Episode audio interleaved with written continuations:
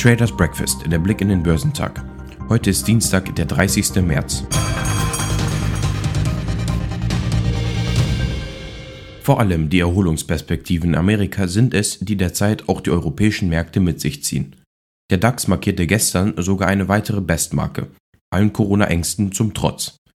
Ob die sich verschärfende Corona-Krise oder steigende Inflations- und Zinssorgen, die Anleger sind derzeit einfach nicht zu bremsen.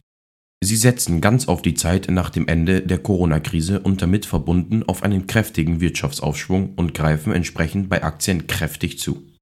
Schließlich will sich kein Investor nachsagen lassen, er sei zu spät gekommen, wenn der Aufschwung kommt.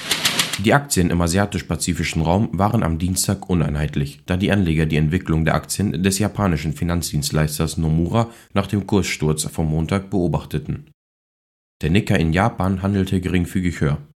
Die Aktien auf dem chinesischen Festland lagen am Nachmittag im Plus. Der Shanghai Composite gewann 0,59%, während der Shenzhen Component um 1% zulegte. Der südkoreanische Kospi gewann 1,13%. Die Aktien in Australien tendierten niedriger, da der S&P ASX 200 um 0,61% fiel. Der Dow Jones stieg am Montag auf einen neuen Rekord, trotz der Schwäche von Bankaktien, die in den Sog des Margin Calls vom Freitag geraten waren. Der Dow machte einen Verlust von 160 Punkten wett und schloss 98 Punkte höher bei einem neuen Rekord von 33.171. Der S&P 500 fiel um 0,09% auf 3.971 Punkte, nachdem er zuvor sogar um 0,8% gefallen war. Der Nasdaq rutschte um 0,6% auf 13.059 Punkte ab. Für Optimismus sorge neben dem zügigen Fortgang der Impfungen vor allem das Konjunkturprogramm von US-Präsident Joe Biden, hieß es am Markt. Nach den massiven Hilfen zur Ankurbelung des Konsums in den USA plant Biden ein weiteres Billionen-Dollar schweres Konjunkturprogramm für die US-Infrastruktur. Insgesamt machen die USA mit einem sehr beliebten Krisenbewältigungsmodus weiter, dem Baden der Volkswirtschaft in Liquidität. Geld heilt bekanntlich alle Wunden.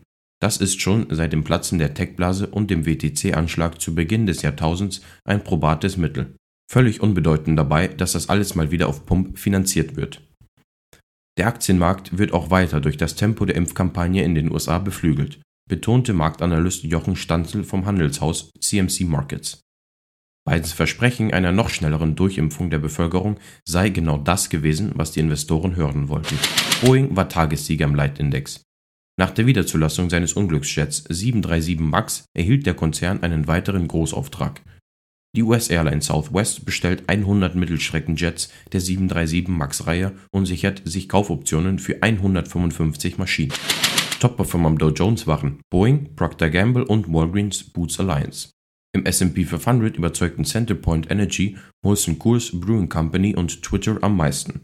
Im technologielastigen NASDAQ 100 legten Facebook, The Kraft Heinz Company und Activision Blizzard die beste Performance hin.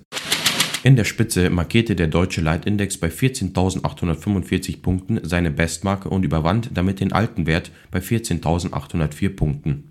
Am Ende eines optimistischen Handelstages schloss der DAX bei 14.870 Punkten. Ein Tagesgewinn von einem halben Prozent. Das Tagestief lag bei 14.756 Zählern.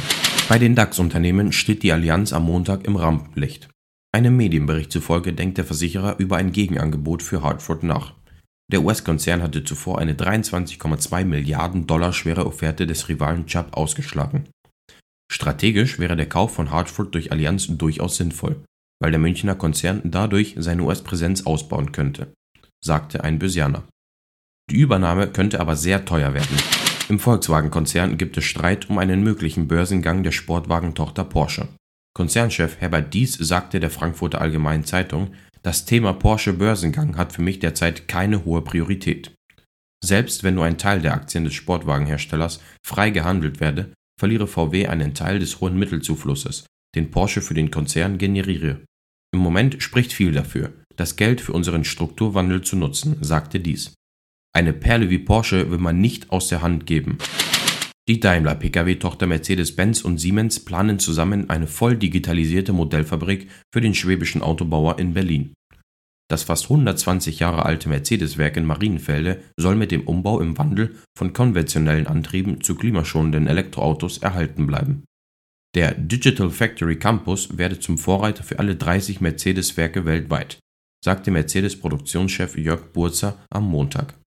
Daimlers Digital Factory Campus werde eine Blaupause dafür, wie Bandarbeiter der Motorenproduktion zu IT-Facharbeitern umgeschult würden, erklärte Burzer. Die Programmiererplattform Mendix von Siemens, die ohne umfassende IT-Kenntnissen zu bedienen ist, soll ihnen das erleichtern.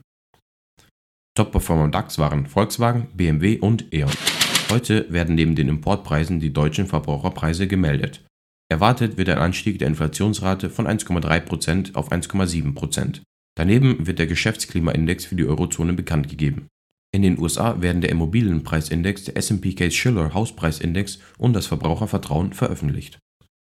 Geschäftszahlen kommen von Cancom, Eckert Ziegler, Elring Klinger, Sixt, Ströer und Carnival. Die Futures bewegen sich im roten Bereich. Beim DAX wird ein Plus von 80 Punkten erwartet. Beim Dow Jones rechnet man mit einem Minus von 100 Punkten und beim S&P 500 mit einem Minus von 10 Punkten. Beim technologielastigen Nasdaq 100 wird ein Minus von etwa 100 Punkten erwartet.